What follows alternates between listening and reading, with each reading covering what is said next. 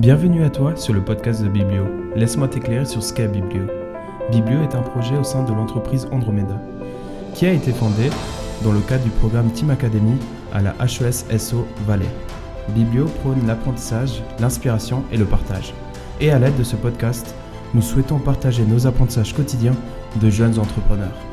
Passe un agréable moment en notre compagnie and don't forget, we talk together. Tu peux aller. Back again. Back, in, to work. Back in the game. OK? Ouais, ni hao Wong Ling Lai Da Biblio de Boke ni Shi Robin China Wu Shi Kon Konen. Et puis ça, ça veut dire bienvenue dans un nouvel épisode de podcast de Biblio. Exactement. Désolé pour l'accent. euh, malheureusement, je suis pas encore euh, totalement bilingue, mais je pourrais mettre dans mon CV que j'ai pris des cours de chinois. donc. Ça va bien. Et puis justement, euh, pourquoi Colm il a parlé chinois? Bah, ça fait deux jours maintenant que tu es, que es revenu ici en Suisse. Toi, tu as participé au ICL Cup Ouais. pour aller deux mois. Tu étais deux mois à Chine maintenant. hein. Exactement demain. Explique-moi un peu, un peu de, de ta expérience en Chine. Ouais, bah rapidement, juste pour introduire, bah, j'ai participé à un concours euh, qui est organisé par l'ICL, donc Integrate Chinese Life. Euh, c'est une entreprise qui est sur place avec euh, bah, le, le chef d'entreprise, il est suisse. Et du coup, bah, là-bas, ils introduisent les gens, à- des gens à des stages ou bien à la vie chinoise. Ils les aident à s'intégrer au mieux. Et euh, ils ont créé il y a quelques années maintenant, je crois que ça fait 3-4 ans, euh, l'ICL Cup, euh, qui est une coupe où on intègre des, des gens de la Suisse romande, donc Genève, Vaud, euh, Jura, Neuchâtel. Bah, c'est plutôt des jeunes, je pense. Ouais, c'est plutôt des jeunes. Bah, étudiants, collégiens, jusqu'à haute école, université. L'idée, l'idée, c'est vraiment de, de, de créer en fait, de, de monter les compétences des jeunes valaisans, enfin des jeunes valaisans vaudois, genevois, pour qu'ils soient plus compétitifs, compétitifs sur le marché. C'est un peu ça l'idée. Et du coup, bah, on a eu euh, pendant deux mois la chance de participer à, à un stage, mais aussi euh, de vivre un peu ce qu'on vit en Chine, d'avoir une petite routine chinoise euh, et plusieurs activités, dont des cours de chinois hebdomadaires. Ok. Et puis en général, ça a bien plu, je pense. Ah, alors, personnellement, j'ai beaucoup aimé. Évidemment, la vie chinoise, c'est pas facile pour tout le monde. C'est même compliqué. Je pense qu'il y avait même des gens qui, peut-être c'était la première fois qu'ils voyageaient hors euh, Europe. Mais du coup, moi, j'ai réussi à vraiment m'adapter. J'ai- J'ai vécu deux mois qui étaient merveilleux, où j'ai beaucoup appris euh, sur moi-même, aussi sur ma relation avec les autres, et aussi dans, en termes de business, j'ai découvert pas mal de choses. Ok. Toi, tu as dit que tu as, fait un stage là-bas. Yes. C'était organisé comment bah, C'était dans quel domaine en fait? Est-ce que tu as choisi ou est-ce que tu es rentré dans, dans une entreprise complètement chinoise? C'était comment tes expériences en fait avec euh, bah, ce changement de culture aussi dans cette stage? Bon, alors, alors pour, pour la première anecdote, c'est que j'ai fait mon, mon premier entretien par téléphone sur l'application chinoise WeChat. Donc, on s'est téléphoné avec euh, mon manager qui s'appelle Florent Reynaud, que je salue vraiment euh, énormément parce que j'ai passé deux mois avec lui, euh, très apprenant et où j'ai pu bah, développer mes compétences. J'ai travaillé dans l'entreprise Bansar International, donc c'est une entreprise internationale, c'est pas forcément qu'une entreprise chinoise. Ils ont un siège qui est basé à Hong Kong pour toute l'Asie, euh, à Shanghai pour toute l'Asie, mais ils ont différents euh, bureaux comme à Hong Kong ou au Vietnam, etc., où ils sont présents maintenant depuis euh, plusieurs années. Euh, Là-bas, j'ai fait un stage en marketing et communication. J'étais un assistant en marketing et communication. Je travaillais pas mal avec la France et la Chine. Donc c'était en fait? Bah, je devais faire plusieurs choses. Faire des, des communications sur euh, bah, des news qui arrivaient dans, dans le domaine du- de la logistique et du transport. Ouais. Donc, euh, c'était des commissionnaires de, de, de transport.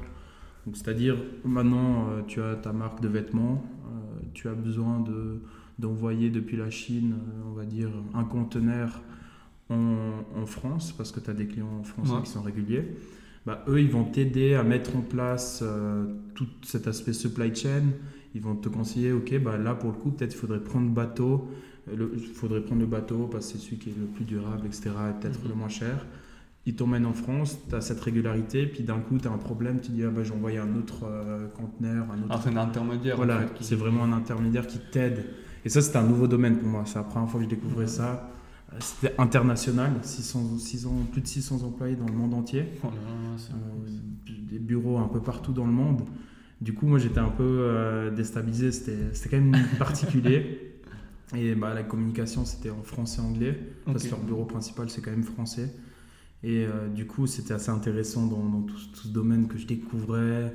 Euh, des fois, je, je devais vraiment aller. bah, le premier jour, j'ai dû faire une liste de mots-clés, de mots vocabulaire, parce que c'est- tellement complexe. Bah, je te parle d'ULD, c'est c'est les petits conteneurs que tu, tu passes par l'avion, en fait. Tu vois. Ouais, si tu sais pas les. Tu, tu dois Les savoir. termes, voilà, c'est ça.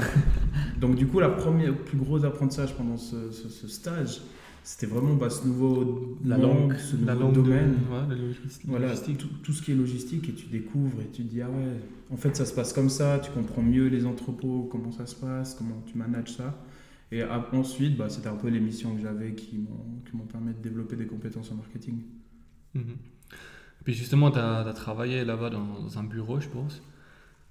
C'est quoi les, les différences entre ici en Suisse ou, euh, ou ici en Chine qui, qui te vient justement maintenant un peu dans la tête que tu as vécu?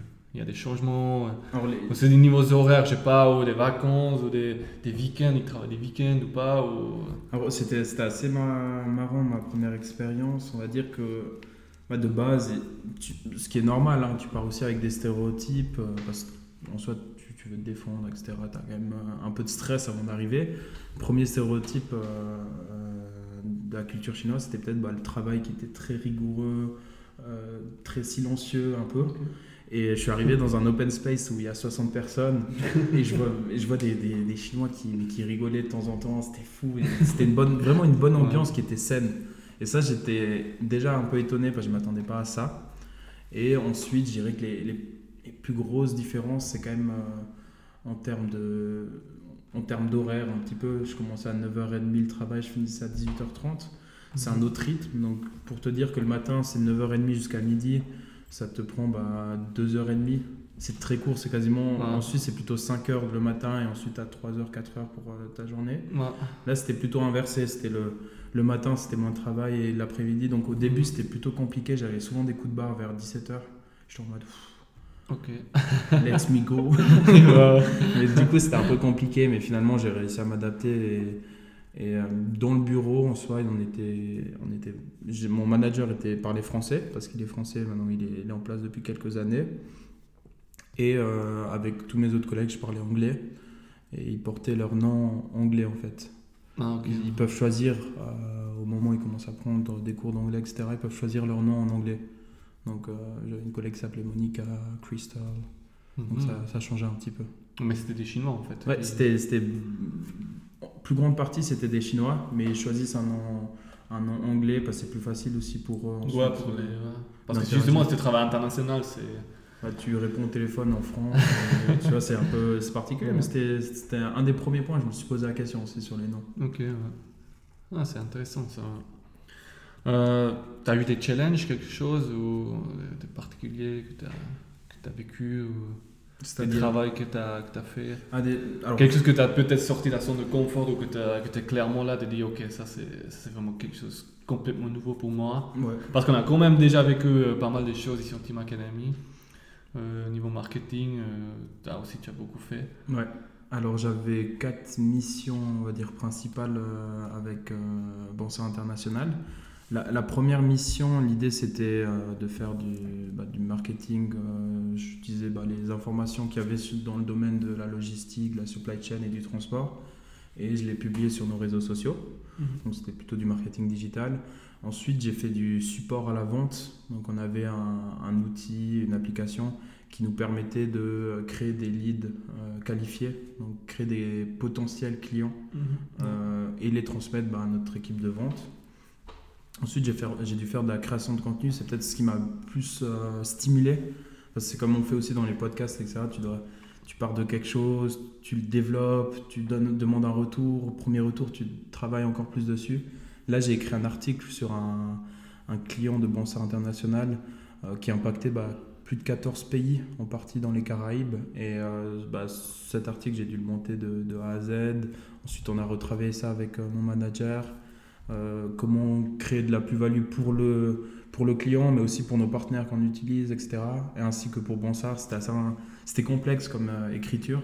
Donc là, j'ai rédigé un article. Et finalement, bah, j'avais un peu les tâches euh, plus communes qui est de la communication externe et interne, où c'est faire des, des campagnes d'emailing quotidiennes, newsletter à nos clients. Ah, ça te sait bien faire, toi. Ouais, ça, ça, je fais pas mal avec Biblio. Mais de nouveau, hein, différentes façons de faire. Ça, c'était intéressant aussi. Ouais. De pouvoir comparer comment je fais ici et aussi les, les, les- comment ils travaillent en termes de manager, etc. Donc, comment se passe la hiérarchie envers les, les, les collègues, etc. Je trouvais très intéressant. Mais c'est pas justement chez les, bah, chez les pays asiatiques, il y a une hiérarchie euh, très stricte. Bah, surtout en japonais, c'est, on a eu une fois le client qui était venu, Alors, de, ouais. ça un peu. Je sais pas si c'est en Chine aussi. bah, de ça, mon ou- expérience, on, on sent, on sent le, quand même la, la hiérarchie. Mais on voit vraiment ben, des méthodes vraiment axées sur, les, par exemple, avec Florian, on avait une plus petite équipe, on en avait un, enfin, on avait une collègue et un stagiaire. Et donc lui, qui était le manager de cette équipe, qui collaborait aussi avec euh, la France, il était vraiment beaucoup dans les sentiments, sur comment ça, l'intelligence émotionnelle, comment les gens ressentaient cette décision, essayer de partager, on faisait quelques brainstorming, etc. À ce moment-là, j'ai vraiment retrouvé un, un- un aspect un peu plus euh, moins hiérarchique, on va dire, que j'ai apprécié aussi. Ouais. Bon, Après, c'est clairement- évident, c'est une boîte qui est, qui est quand même relativement grande. Ouais, Et- là, t'es presque. Et de temps en temps, il faut avancer. Et pour avancer, il, faut, il y a des choses qu'on ne peut pas éviter. Quoi. Ouais. Mhm. Euh, bah, on a maintenant pas mal parlé euh, de ton vie euh, professionnelle, entre guillemets, le travail, tout ça. Je vais aller plus tard aller sur un peu sur la domaine un peu bah, côté travail, la vie en général. On va être à Shanghai. Comment comment t'as vécu en fait de, bah, ces deux mois euh, dans la ville en général? Dans la ville, pff, Shanghai, c'est fou. C'est c'est 25, 26 millions d'habitants, je crois. 26, C'est- putain. Toi, t'es- toi, tu viens de, de la petite Suisse où il y a 7 millions d'habitants. Je pense que j'ai vu plus de monde en Chine que dans toute ma vie. Vraiment, je- tu croises des gens, tu es dans le métro, tu vois des personnes et ça. Bah, moi, dans le métro, j'avais ma musique. euh, et de base, bah, le matin, j'ai- j'aime juste écouter ma musique et, et rien faire. Euh, Qu'en Chine, où il y a beaucoup plus de. Ils sont beaucoup sur le téléphone dans le métro, tu vois. Et donc, j'étais des fois le seul à regarder un peu en l'air et regarder tout le monde, Ah. observer les gens. Et ça, ça me faisait un peu bizarre aussi, euh, parce qu'il n'y a pas beaucoup de bruit euh, dans les métros, par exemple. Euh, j'ai premier train, ouais, ça c'est marrant. je rentre en Suisse, j'ai le train depuis Zurich jusqu'à Sierre. Première chose que j'arrive, c'était le vendredi, vendredi soir. c'est la rentrée de l'armée. Ah, Ouais, ouais, je ouais. veux dire, il y a des gens qui rigolent, qui crient, qui ouvrent les bières et ça. En Ouais. Chine, c'est beaucoup plus, c'était plus studieux, plus tranquille, musique, etc. Puis chacun avait son, son petit truc à faire, son petit rituel du matin. Ouais. Ça, ça m'a bien fait rire la différence. Les transports, c'est fou. Tu utilises le vélo, tu utilises le taxi qui est pas trop cher. Tu as, une application qui s'appelle Didi pour commander, c'est un peu un Uber de, de là-bas. En fait, ils ont racheté Uber. C'est une super histoire comment ils ont fait pour. euh, Alors attends, l'application Didi? Didi, ils ont racheté Uber Chine. Parce qu'en fait, Ah, euh, ok, ouais. ils- Uber a essayé de s'implémenter en Chine. Ouais. Et euh, Didi marchait depuis déjà quelques années. Donc Didi, il me semble, ça veut dire petit frère de base en chinois. c'est joli, Je suis pas sûr, mais il me semble que c'est un. Bah, tu dois savoir ça maintenant. Ouais, je sais, je sais. Mais du coup, il me semble que ça veut dire ça. Et ils étaient en place depuis quelques années. Il y a Uber qui arrivait euh, avec euh, bah, des prix aussi compétitifs. Ouais. Et je crois, dans l'histoire, c'est qu'ils ont réussi à baisser les prix, genre quasiment à, à zéro, euh, quasiment à faire des voyages gratuits, pour finalement bah, que personne n'utilise Uber et que ça soit des coûts pour Uber. Et ils ont racheté bah, les clients d'Uber à la fin. C'est très intéressant. Ouais. C'est pour dire que c'est très compétitif. Il y a, je crois qu'il y a un TED Talk là-dessus. Il Ok. faudrait qu'on aille trouver le lien, Ouais. euh, je pense, pour le mettre en lien. Mais c'était Mhm. vraiment intéressant. Et après, bah, la, la plus grande différence qui, qui est complètement folle, c'est leur façon de payer. Ah ouais Je sais pas si tu connais un petit peu euh, comment ils utilisent euh, les moyens de paiement en Bah, je sais que, que c'est assez digitalisé, Chine. Mhm. mais j'ai aucune idée maintenant de tous les processus ou comment ça, ouais, comment ça marche en vie euh, Bah, je, peux, quotidienne. Tu je peux dire qu'avec mon cash, euh, avec mes yuan en cash, il me regardait un peu bizarre. il disait Ah, ouais, c'est vraiment un C'est quoi ça C'est quoi ça dans les mains là Le cash, il ne se rappelait même plus comment compter. Non, non, non c'était ah, assez. c'est tellement avancé dans cette sens. C'est tellement avancé. Bah, il y a deux applications principales c'est euh, c'est WeChat et Alipay. Donc Alipay qui fait partie du groupe euh, Alibaba, et euh, WeChat qui fait partie du groupe Tencent. Pour te dire, bah, on a la GAFA en, Europe, aux États-Unis. Et en Asie, bah, il y a BATX, il y a, je sais plus, Baidu, euh, Alibaba, Tencent et le X, je l'ai plus. Je l'ai plus, je sais bon, c'est pas trop grave. Mais pour te dire quand même, c'est deux groupes qui ont, qui ont une emprise là-dessus. Euh, Alibaba, enfin pour Alipay, tu peux faire tous tes paiements, euh, tu peux commander ton Didi, tu peux commander ton, ton repas de, du soir, il te l'emmène, tu as beaucoup de livreurs, euh, mhm. tu as tellement de choses à faire sur Alipay. Et pour WeChat, ben, par exemple, c'est ce qui te permet d'envoyer des messages comme WhatsApp, qui te permet de téléphoner. Donc tu utilises WeChat pour téléphoner, tu n'utilises plus mhm. ton numéro. tu peux aussi commander un taxi, réserver une table dans un restaurant ou même acheter des produits financiers sur WeChat pour te dire à quel point ils ont développé la chose. Donc l'idée c'est que tu as un QR code euh, paye et, et, tu peux scanner un QR code. Donc des fois tu arrives à ton, à ton magasin, tu achètes une bouteille d'eau et ils disent ok bah, tu montres ton scan, tu dis là c'est paye, ils vont te scanner et c'est automatiquement débité de ton compte. Euh, il faut se dire que WeChat ils, ils sont tellement allés loin qu'on m'a même euh, expliqué qui payaient leurs impôts via WeChat. ouais, Ils payaient leurs impôts via WeChat. Et nous, et nous on va aller. Il n'y a pas tout le monde qui le fait par internet encore. C'est ça qui est fou, tu vois. Tu dis que. Et sur, le, sur le portable, je pense. Ouais, c'est tout sur le portable. Il y a pas. Enfin, tu as aussi WeChat euh, sur, euh, sur l'ordinateur comme web WhatsApp. Ouais, clairement. Parce que de base, WeChat, ils sont, sont partis sur un, un, système de messagerie, je crois que c'était aux, aux alentours de 2013. Ils sont partis sur un système de messagerie et depuis 2013 jusqu'en 2019, bah, c'est devenu un, des leaders de tout ce qui est paiement mobile, etc. Mhm. En Chine, quoi. Je, pense qu'il y a fou les utilisateurs qu'ils ont, tu vois. Mais eux, ils ont un coin spécial euh, de WeChat ou euh, c'est l'argent, le monnaie, c'est quoi en fait? En fait, c'est ils ont, ils ont là, je peux te montrer. Bah, par exemple, Facebook, ils sont en train de voir pour le Libra. C'est un coin où tu peux payer justement dans Facebook. Est-ce que sur WeChat ah, bah, L'idée là, là j'ai ouvert euh, Alibaba parce que WeChat, il faut avoir un compte chinois pour euh, ouvrir. Ah, Alibaba, on a réussi à trouver une combine. Alors Alipay, tu veux dire Ouais, Alipay, Alipay, pardon. Et du coup, là, par exemple, j'arrive. Euh, bon, vous pourrez pas voir, mais l'idée c'est qu'au-dessus de l'application, il y a Scan Pay. Par exemple, là, il y a quelqu'un qui veut payer, ils vont juste scanner mon QR code. Ah si, moi je te veux envoyer par exemple de l'argent. Voilà, c'est comme moi je te dis, bah ouais, c'est un peu comme Twinks, sauf que bah, c'est pour tout. Là, tu, tu reçois ta facture, tu scannes, et après tu tapes le montant que tu veux, et, puis tu leur montres, et c'est bon, tu peux partir. Et c'est fait tellement rapidement. Euh, tu, peux collecter de l'argent comme ça, des gens peuvent t'envoyer. Euh, après, dès que tu as enregistré le contact, tu n'as même plus besoin de scanner. Tu peux dire, bah, j'envoie 25 yuan à, à Robin parce qu'il m'a payé euh, le repas hier. Ouf, c'est plus que 25. Excuse-moi, hein, si on a des goûts de luxe. Hein. ouais, mais je trouve cet aspect très intéressant que tu as une application et puis dans une application, tu as vraiment le réseau social, tu as le, messaging, tu as, le téléphone, tu as, Uber euh, chinois, bah, tu peux faire une sur. C'est tellement centralisé en fait. Avec WeChat, ils n'utilisent plus Instagram, plus WhatsApp. Euh, ouais, c'est tout Facebook, dans une truc. Tu as tout. Tu as les, même les paiements, tu as ta banque, tu as ta balance. Tu as, tout dans un truc.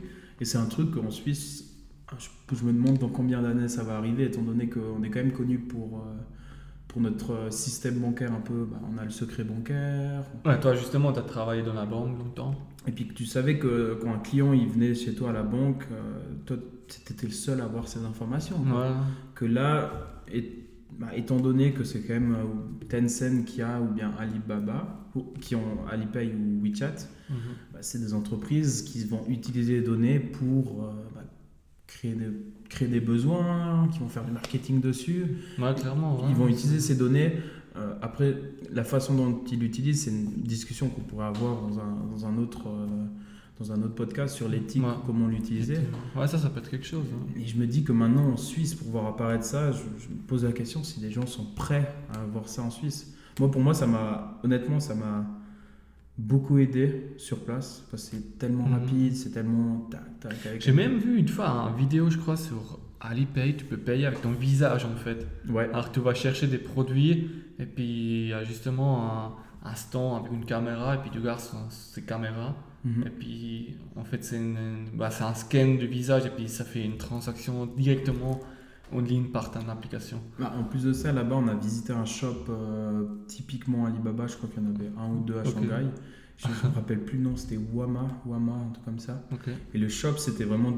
Ça a changé la façon de faire euh, tout ce qui est retail, donc tout ce qui est centre commerciaux, etc. C'était tout par euh, Alipay. Tu scannais chaque produit et tu le mettais dans ton, dans truc. Et tu n'avais pas besoin Mhm. d'autre chose, quoi. Et après, tu pouvais juste scanner le produit que tu voulais. Donc, tu faisais 10 minutes dans le, dans le, dans le magasin et tu disais, bah, j'ai besoin qu'on me le livre à cette adresse et te le livrait à cette adresse. Ah Donc, en soi, euh, c'est très rapide, c'est tout. C'est particulier. euh, je pense que ouais, c'est une, bonne question qu'on pourrait poser à nos auditeurs. hein. Ouais. Est-ce que vous, euh, vous serez prêt à, à passer, bah, à payer vos impôts via une application qui est sur votre smartphone, euh, même faire tous vos paiements via une application qui est sur votre smartphone, à savoir que ça peut. Bon, je pense que le paiement, c'est plutôt oui, mais après, c'est justement ça, c'est question des données, en fait, l'éthique des données, et puis euh, bah, d'avoir cette sécurité derrière, euh, derrière ça, en fait. C'est ça qui est plutôt, Bah, ils- aujourd'hui, le, le, le plupart, le, le- Ils, ils arrivent à savoir. euh, j'ai pas lu exactement leur euh, contrat de confidentialité. Bon, Je c'est suis qui lit ça mal- malheureusement, ouais, mais je, je pense que encore au ça, chinois, ça, encore sera- ça sera un truc super intéressant en termes de, de confidentialité sur tout ce qui est éthique, enfin sur l'éthique des données. Parce qu'à mon avis, ils arrivent à savoir bah, quel est ton parcours que tu as fait avec ton taxi. Bah, clairement. Bah, aussi, bah, quand tu prends le petit vélo que tu as tous les mois, tu payes par Alipay ou WeChat, Mhm. euh, je peux dire qu'ils connaissent le trajet à chaque fois que tu le prends. Donc peut-être ils arrivent à savoir ton trajet quotidien, comment faire ensuite de, de la publicité dessus, etc. Un- je pense que c'est un- une question globale qui est assez intéressante. Mhm. Ouais. Bon, on vient vers la fin de, de notre podcast. Euh, je pense que tu as encore une anecdote ou quelque chose à raconter que... Ouais, je pense la, pro- la, pro- la prochaine anecdote, faudra venir me voir en, en face à, à une conférence ou quelque chose et je pourrais La conférence du biblio. Je- là, honnêtement, maintenant, je, vais pas mal m'intéresser à tout ce qui est euh, euh, l'éducation en Chine. Euh, je vais essayer d'aller me renseigner un petit peu sur tout ce qui est comment ils emmènent la créativité, mais aussi la résolution de problèmes dans les écoles chinoises. Ok. Parce que ça m'intéresse parce qu'il y a quand même des aspects où je suis pas encore en, en grand accord avec ce que j'ai pu discuter et voir rapidement en Chine. Euh, c'est un système qui est quand même bien différent qu'en Suisse. Ouais. Mais je préfère quand même bien me renseigner avant de, de- d'être sûr de pouvoir en parler, etc. Peut-être un travail de bachelor, qui sait. ouais, bientôt. Repartir en Chine. ouais. Arrête. Bon. Bon, on commence... euh, Ouais, Parfait. fini, quoi? Moi, ce qui est important, c'est que, comme toujours, on l'oublie trop souvent. Merci de vous abonner à notre euh, Ah. chaîne de podcast sur Encore. Et aussi de, bah, de partager sur vos réseaux sociaux si cet épisode vous a plu. Ben, C'était un épisode un peu différent où on a parlé vraiment de nos expériences, de ce qu'on a fait. Mhm. euh, de mon expérience en Chine. On va revenir prochainement peut-être l'idée sur l'éthique des données, ça pourrait être un bon podcast. Je pense que dans les prochains podcasts, vous allez le retrouver. Puis le reste, ça reste encore en secret. Et le reste, on, on garde pour nous. hein. Il y a des bonnes choses qui vont venir. En, chi- en chinois, on doit dire Tsai Tien. Ça tient. Ok Ça veut dire Au revoir. Pas encore, justement, je voulais dire encore, euh, il y a des bonnes choses qui vont arriver encore. Et puis abonnez-vous aussi sur Facebook, on a une page Facebook. Euh, là, vous, vous voyez un peu toutes les nouvelles qu'on fait chez Biblio, les conférences, justement aussi les podcasts. Et puis, t'as dit comment? Taïtien. Tsai Tien. Taïtien. Merci à tous. Merci, ciao. au revoir.